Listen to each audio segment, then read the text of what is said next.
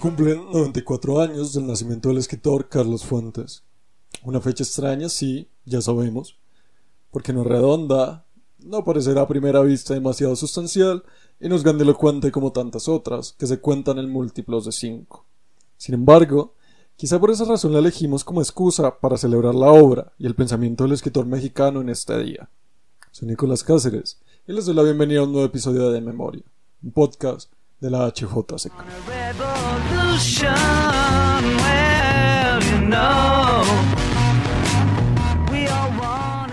Fuentes fue uno de los cuatro jinetes del boom latinoamericano. Mexicano, nacido en Ciudad de Panamá el 11 de noviembre de 1928.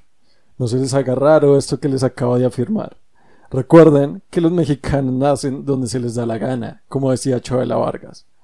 Ciudadano del mundo, cosmopolita, y a la vez un patriota invaluable con una obra que hondó siempre entre los límites de la historia y la ficción, la exploración creativa en tópicos que se repetirán a lo largo de su obra y una preocupación genuina por el futuro y la humanidad a través de una constante indagación sobre el pasado. Autor de obras imprescindibles con un estilo único y magistral.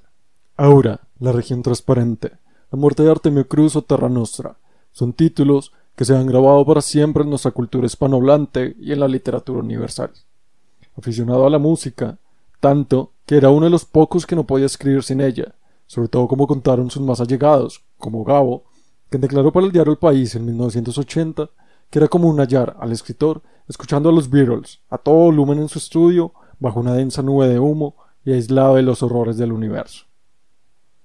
Fuentes fue amante también del cine, políglota y hasta figura política, un ícono de la intelectualidad si se quiere hablar en esos términos.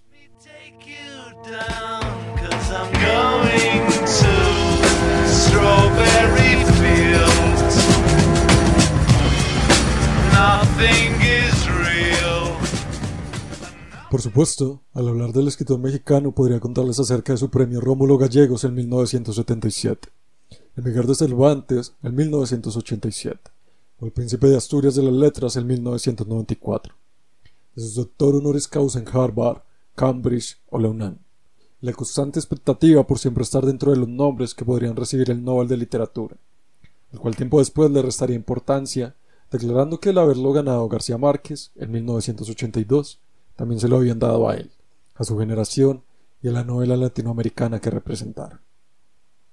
Podría también hablarles de su infancia, entre varios países del continente, de su padre embajador, de su adolescencia en México, de sus estudios en Derecho hasta que a los 25 años se decidiera por fin a seguir su destino de escritor. Sin embargo, prefiero inclinarme porque escuchemos de su voz algunos tópicos que hicieron parte de su extensa obra, porque un escritor solo puede ser entendido a partir de sus obsesiones.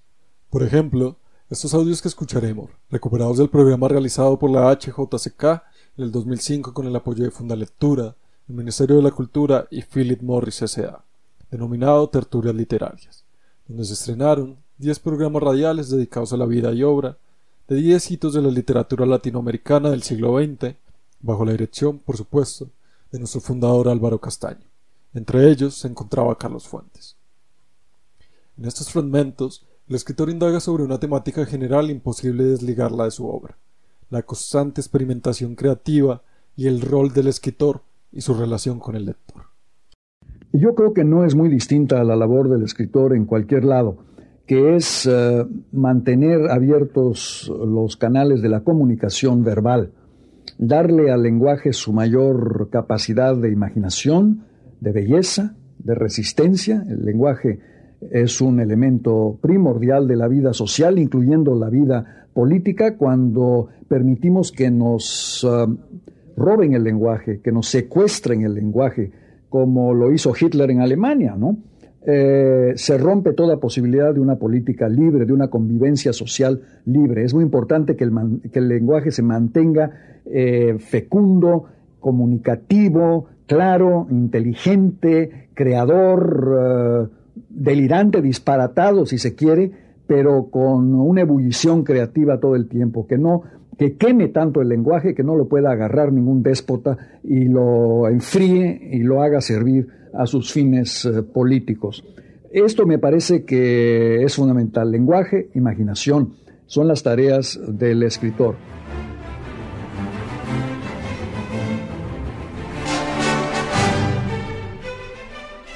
Yo siempre he creído que el próximo eh, lector es siempre el primer lector de una obra. La primera persona que dentro de media hora abra por primera vez el Quijote será el primer lector del Quijote.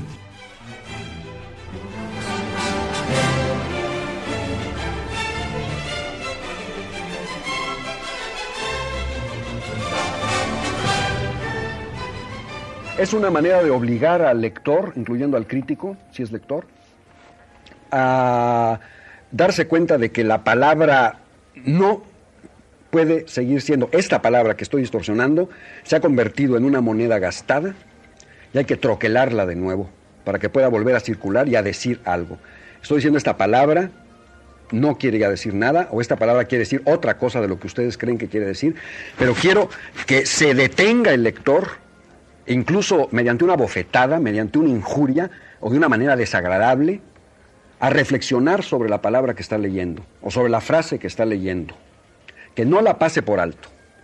Lo cual nos conduce pues a una manera especial de concebir la relación entre el novelista y el lector, ¿verdad? Y la única relación que yo concibo es la de una pugna entre el novelista y el lector a mí no me interesa agradarle al lector, tenerlo contento, adormecido. Bastante adormecido está. Pero si los medios de adormecimiento abundan en el mundo actual, ¿verdad? ¿Por qué voy a añadir yo un elemento hipnótico más? Al contrario, quisiera sacudir al lector, sacarlo de su modorra y ayudarlo a, a escribir la novela conmigo. Para Fuentes, la literatura y su labor iban más allá del ejercicio intelectual. La producción de su obra fue la excusa para indagar el continente, lugar que habitó y recorrió incansablemente. En sus primeros años, gracias a la labor de su padre como embajador, posteriormente tras su éxito como escritor. Pero más allá de recorrerlo, su conexión era de otro tipo. Quería inspeccionarlo, diseccionarlo, para hallar su identidad, conectando los lazos perdidos de la historia. La literatura refleja la realidad invariablemente, siempre se está, en cierto modo, refiriendo uno a una realidad que preexistió a lo que se escribe, incluso el lenguaje nos preexiste, claro. Pero por otro lado, la literatura crea realidad. La literatura no se limita a reflejar la realidad, sino que añade algo a la realidad, algo que no estaba ahí antes, que es la obra literaria misma. De manera que la relación con la realidad en la literatura es una tensión doble en el que se refleja la realidad, pero al mismo tiempo se crea la realidad en el acto de reflejarla. Y es lo que hace muy excitante la labor creativa del escritor. El lenguaje es realidad y la realidad es lenguaje. Finalmente mm, vivimos con palabras, nos comunicamos con palabras. Estamos eh, constantemente transformando al mundo a través de la palabra y de la idea. Y si no, pues no seríamos seres humanos, no viviríamos en sociedad, no seríamos seres políticos, animales eh, políticos, como nos llamó Aristóteles. El lenguaje es una parte esencial de la realidad. Imagínese usted una sociedad muda y se imagina usted una sociedad bestial o una sociedad de esclavos.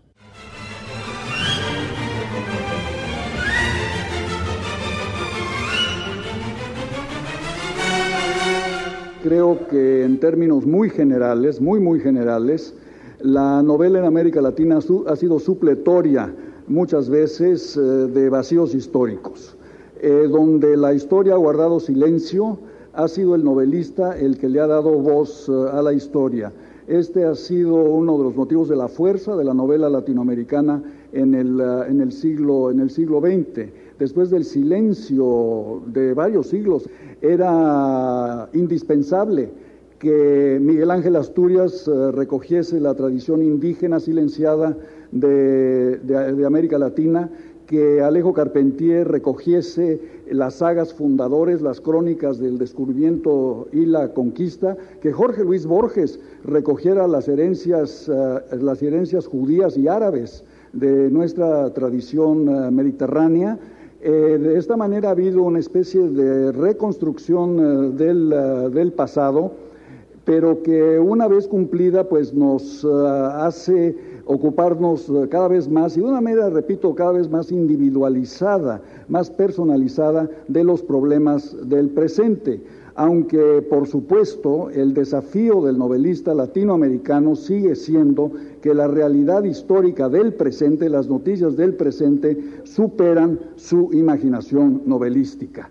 Es en su obra El espejo enterrado, publicado en 1992, que narra a partir de un recorrido histórico que inicia en el siglo XVI, aquello que compone y ha configurado a los latinoamericanos. Una vasta reflexión erudita sobre la identidad del continente, donde llega, si se quiere, a un punto cumbre sobre este tópico. En este audio podemos escuchar al escritor hablando sobre esta obra y la civilización americana. Estamos aquí para hablar del espejo enterrado, que yo quisiera, como dice un amigo mío, que se llamara más bien el espejo enterado. Pero en todo caso se trata de una celebración a la vez que un examen crítico de la civilización que hemos logrado crear durante los últimos 500 años los descendientes de europeos, indígenas y africanos en las, ah, en las Américas. El arco que tracé entonces es de verdad amplio, va un poco de las ah, cuevas de Altamira a los grafitos ah, de Los Ángeles, pero incluye varias constantes. La primera es que a pesar de múltiples accidentes políticos, hemos sido capaces de darle una vigorosa continuidad a la civilización hispanoamericana. Esa civilización es policultural y es multirracial. El espejo enterrado considera a España y a la América española como centros de incorporación de múltiples tradiciones y le otorga a la sociedad civil el privilegio de crear, de portar, de hacer actuales sus propios valores históricos. Es importante aclarar que cuando menciono el término obsesiones no se refieren a temáticas aisladas entre sí, pero más importante aún, no se refieren a indagaciones temporales del autor.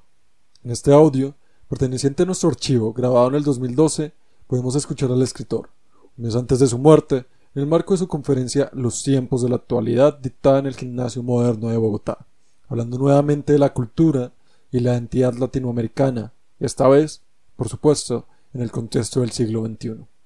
La nueva cultura que se ha venido gestando en lo que podríamos llamar el momento postmoderno. Politeísmo de valores lo llamó con gran previsión Max Weber, no una cultura que aspira a la unidad, sino a la diversidad.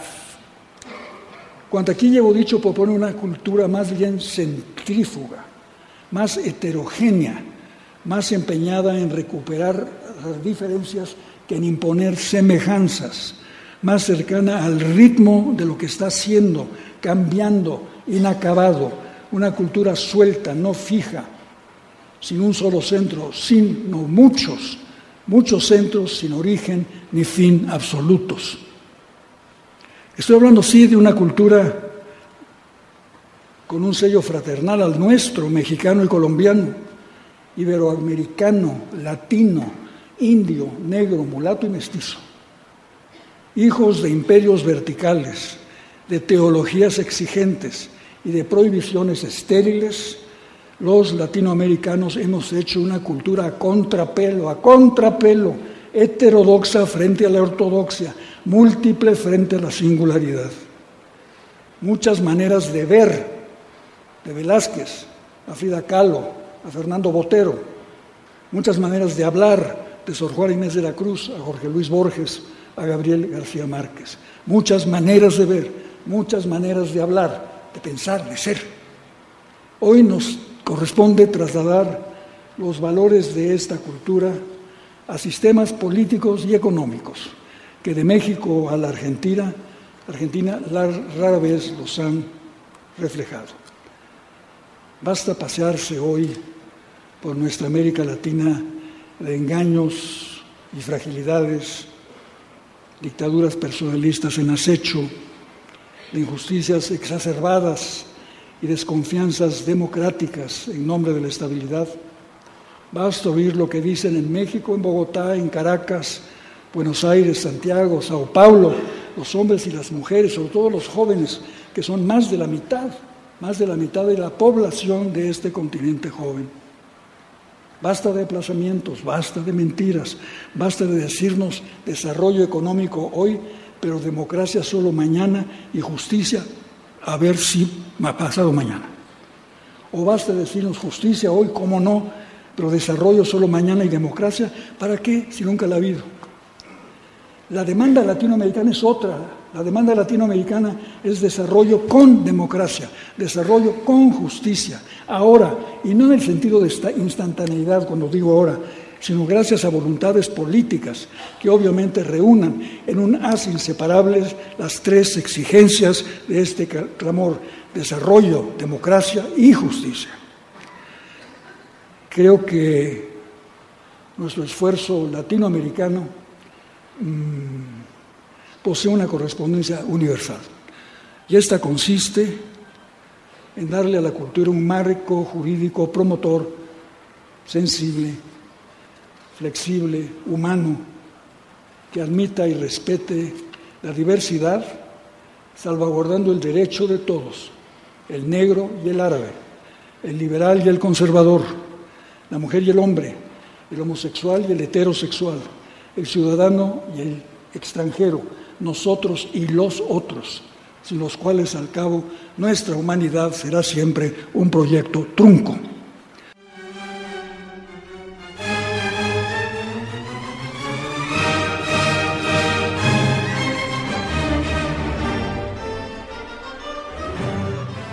¿Puede la cultura constituirse en el gran elemento de la eh, identidad latinoamericana?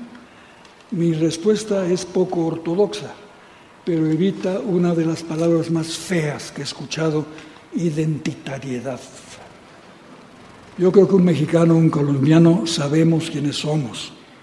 Tenemos identidad. En cambio, aún no hemos aprendido a respetar nuestras diversidades, tradiciones añejas, machismo, beatería, superstición, ideologías, intransigencias, ignorancias nos impiden respetar las diferencias sexuales, morales, políticas y religiosas de nuestros conciudadanos y conciudadanas. Vale la pena leer el gran libro de Amartya Sen sobre el tema para entender que se puede, se puede, pongo por caso, ser musulmán, fanático de los Rolling Stones, admirador de Julian Moore, lector del Corán, consumidor de arroz, homosexual y enemigo de Osama Bin Laden, o católico y todo lo contrario.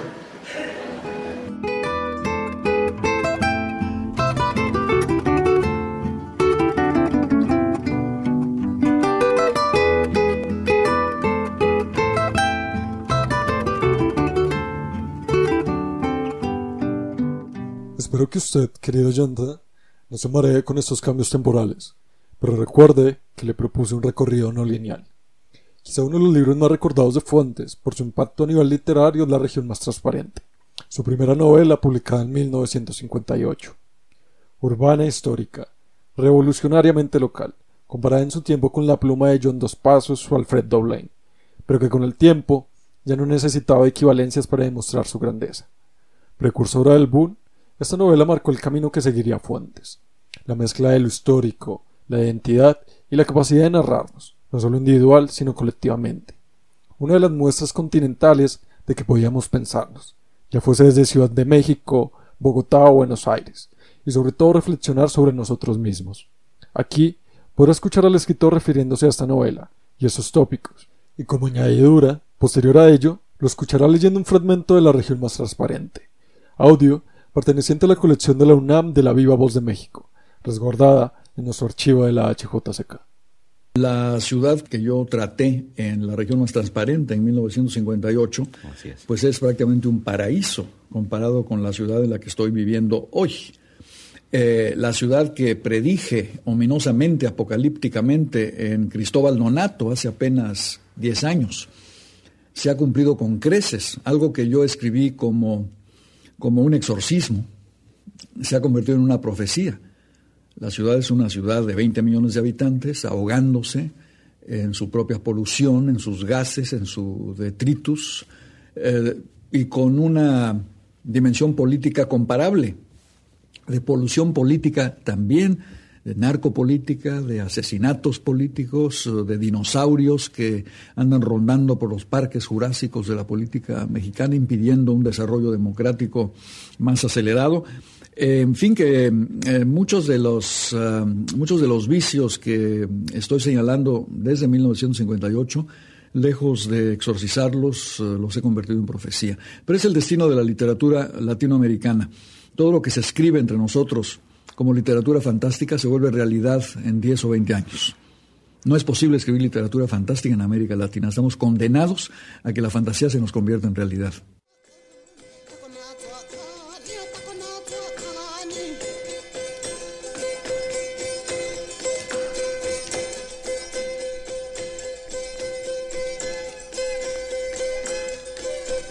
Dueños de la noche, porque en ella soñamos, dueños de la vida, porque sabemos que no hay sino un largo fracaso que se cumple en prepararla y gastarla para el fin. Corazón de corolas, te abriste, solo tú no necesitas hablar, todo, menos la voz, nos habla. No tienes memoria, porque todo vive al mismo tiempo. Tus partos son tan largos como el sol, tan breves como los gajos de un reloj frutal. Has aprendido a nacer a diario para darte cuenta de tu muerte nocturna. ¿Cómo entenderías una cosa sin la otra? ¿Cómo entenderías a un héroe vivo? El cuchillo de Jade es largo y la noche te lo entregó con una boca sangrante y desdentada. ¿Cómo puedes rechazar las súplicas de la noche que son los ruegos de tu imagen? Largo es el cuchillo cercanos los corazones, pronto el sacrificio que otorgas sin caridad, sin furia, veloz y negro, porque te lo pides a ti mismo, porque tú quisieras ser ese pecho herido, ese corazón levantado, mátalo en la primavera de resurrecciones, la primavera eterna que no te permite contar las canas, las otras caricias, las señales, los tránsitos, mata a ese igual a sí mismo que eres tú Mátalo antes de que pueda hablar, porque el día que oigas su voz no la podrás resistir, sentirás odio y vergüenza y querrás vivir para él, que no eres tú, que no tienes nombre. Mátalo y creerás en él.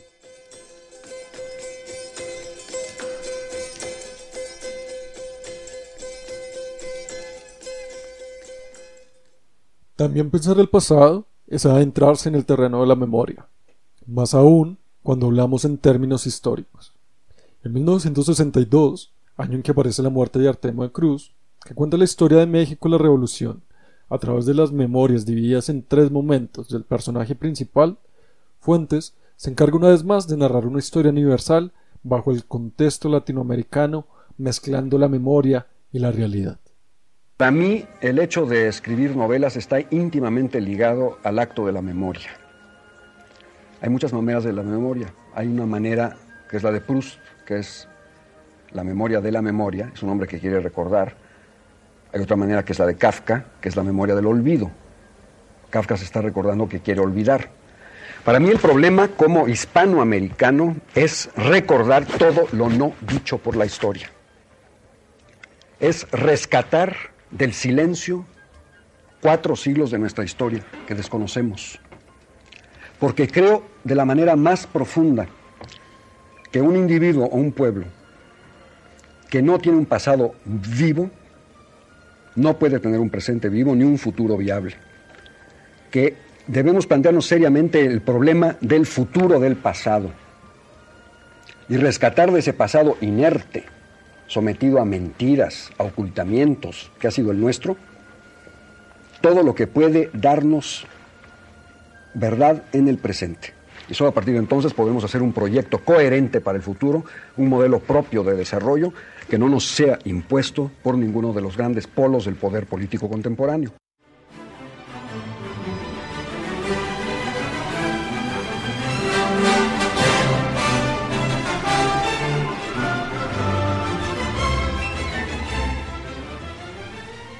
Si lo notaron, Fuentes en el principio de este podcast hace una mención especial al Quijote de la Mancha.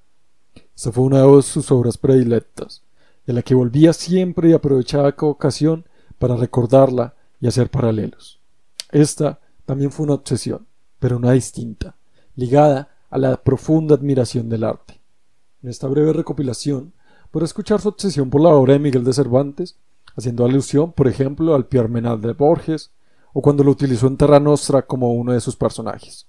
Incluso, en su primer libro, los días enmascarados de 1954 ya estaba presente, y hasta nuevamente su inagotable vigencia, utilizado para hablar de la literatura, la prensa y las redes sociales en el 2012.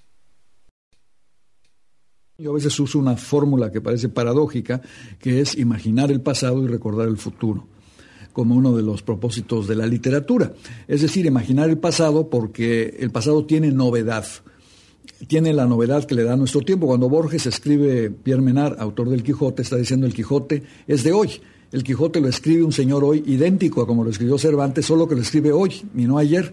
Y entre la época de Cervantes y la de Pierre Menard, pues han pasado guerras, descubrimientos, tiempo, historia, amores, pasiones, que le dan al Quijote una lectura nueva. Estamos descubriendo la novedad de ese pasado. ¿Qué sabemos realmente de nuestro pasado azteca, araucano, en América Latina? Pues lo que seamos capaces de imaginar de ese pasado para que tenga vigencia. Si no somos capaces de imaginar el pasado, eh, nosotros mismos seremos olvidados por el futuro cuando inevitablemente nosotros nos convirtamos en pasado. Y en cuanto a recordar el futuro, es importante tener en cuenta que el futuro no es sinónimo de novedad, que mucho de lo que esperamos como sucedido por primera vez en el futuro en realidad va a ser una repetición de viejas costumbres, a veces de viejos vicios.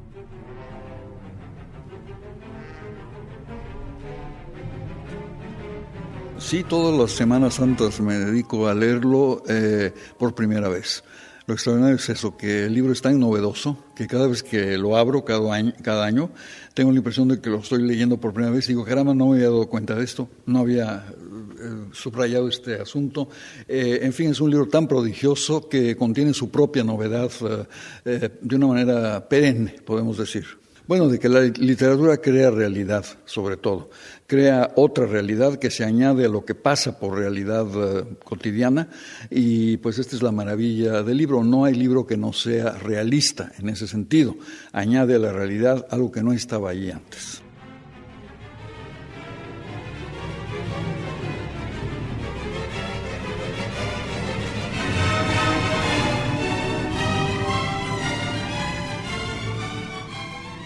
Don Quijote, Don Juan y la Celestina aparecen como personajes en Terra Nostra los tres, eh, sufren diversas metamorfosis eh, a lo largo del libro y del tiempo, como ha sucedido, pero aquí me ocupé del libro de Fernando de Rojas, de este gran eh, canto de cisne de la inteligencia judía expulsada de España por los reyes católicos, pero también de esta primera novela o tragicomedia, como quiera usted llamarla, de la ciudad nueva, de la ciudad moderna, de la urbe sin murallas, de la urbe por la que transitan la visión, el dinero, el poder, el sexo, ya sin las murallas de la ciudad medieval. Es lo que nos aporta Fernando de Rojas, sobre todo.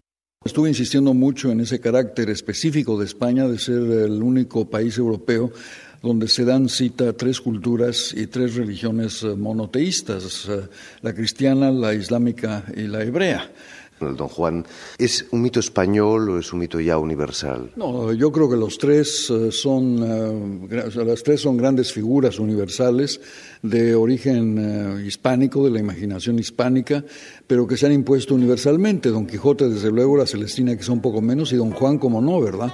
ya es sinónimo, es sinónimo de libertino, del hombre que busca el placer y el sexo. Yo subrayé también el aspecto rebelde de Don Juan frente al moralismo imperante de la sociedad española de su tiempo. Bueno, rompe muchas reglas, las rompe de una manera muy particular, pero no deja de ser una, no solo un burlador, sino también un libertador en cierto, en cierto, de cierta manera.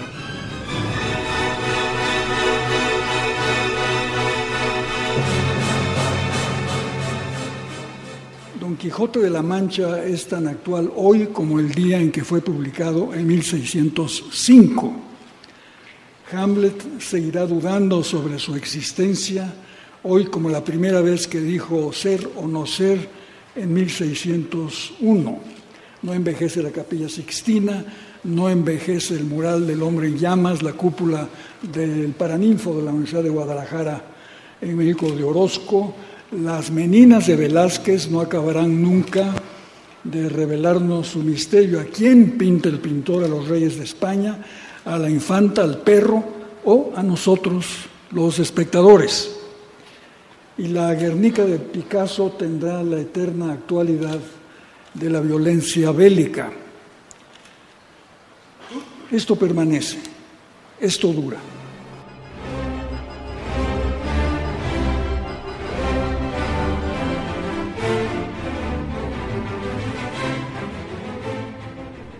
En este recorrido por los tópicos de fuentes que hemos hecho, lo puede haber sorprendido la temporalidad de algunas declaraciones. El escritor mexicano también fue consciente de ello, que si bien su obra indagaba sobre el pasado y el presente, terminaba reflejando el futuro. Por eso, quisiera que cerráramos con este audio, que si bien ya tiene más de 10 años de grabación, sigue tan vigente y tan actual sobre las luchas y realidades del siglo XXI, y que muestra la faceta más conocida de su personalidad de escritor el artista como eje político. La persona y su sociedad, el sujeto y su cultura, y que carecíamos, nos dimos cuenta de respuestas para la complejidad de cinco, por lo menos cinco, de las nuevas realidades capitulares de este nuevo siglo, el siglo XXI, nuestro siglo. Primero, la realidad de un planeta amenazado no solo por el holocausto nuclear, sino por los holocaustos diarios del ecocidio promovido por nuestra indiferencia, nuestro egoísmo, nuestra avaricia. Realidad, pero no legalidad. Segundo, la realidad de más de la mitad del género humano, las mujeres y su derecho a salario igual por trabajo igual, su derecho a ser dueñas de su cuerpo, a decidir sobre su propia procreación y a, contar, y a contar con sistemas de salud y cuidado, y mujeres con derecho a estar presentes y representadas en todos los consejos de la vida cultural, social y política. Realidad, pero no legalidad. Tercero, la realidad de una vida internacional de intercambio, trasiego y constante comunicación, constante y creciente, y de inevitables fricciones y pugnas entre soberanías en conflicto y metamorfosis, pero con un conjunto de leyes e instituciones que fueron ya marginadas por la Guerra Fría y a falta de función periclitaron. Y hoy resultan insuficientes, resultan insuficientes para dar cabida y solución a conflictos que ya no dependen de la fuerza o voluntad de solo dos potencias, sino de la capacidad jurídica y la imaginación diplomática de la comunidad internacional misma, otra realidad que aún no tiene legalidad. Y finalmente, cuarto y quinto, la doble realidad de un proceso de integración económica mundial enfrentada a un proceso de particularización local.